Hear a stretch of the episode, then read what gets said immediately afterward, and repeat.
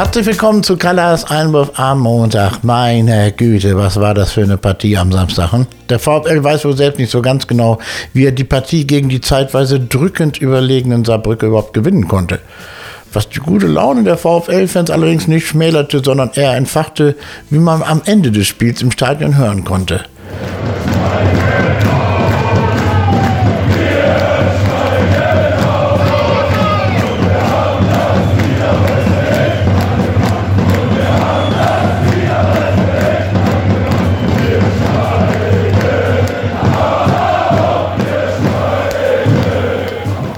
Später vielleicht mehr. Letztendlich reichten 90 Sekunden und zwei Traumtore für einen mehr als glücklichen Sieg, über den sich ganz Osnabrück nun bis Samstag freuen kann, wenn es an der Brücke gegen den VfB Oldenburg geht.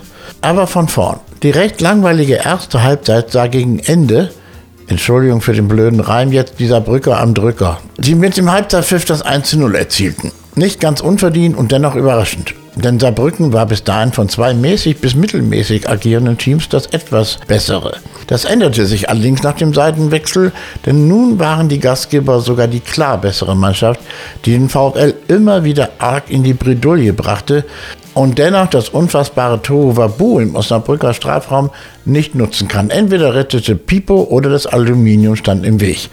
Und als es schon gut und gerne 3 oder sogar 4-0 für die Saarländer hätte stehen können, passierte tatsächlich das, was man nur noch mit der Floskel im Fußball ist alles möglich bezeichnen kann. Der VfL erzielte binnen zwei Minuten die 2 1 Führung und Wegbereiter war übrigens in beiden Fällen Osnabrücks Dauerläufer Robert Tesche.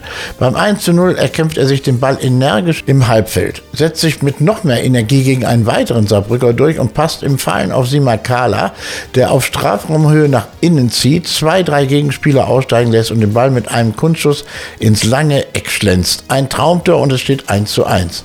Und beim 2 zu 1 spielt Tesche den entscheidenden Pass auf Goalgetter Engelhardt. Der zieht in den Strafraum, lässt sich etwas zu weit nach rechts abdrängen, schießt und der geklärte Ball landet wieder beim mittlerweile fast bis zur Grundlinie durchgelaufenen Engelhardt, der in einer unfassbaren Gerd Müller meets Lothar Emmerich Gedächtnisaktion die Kugel aus spitzesten Winkel mit dem linken Außenriss über den Torwart und zwei Abwehrspieler hinweg ins Netz hebt.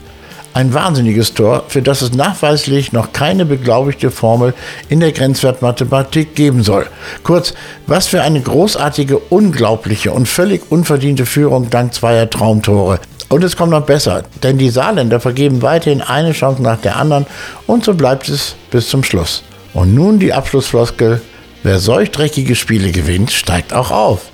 Freitag geht es dann bei mir im Einwurf gegen Oldenburg, aber an der Brücke erst am Samstag. Tschüss.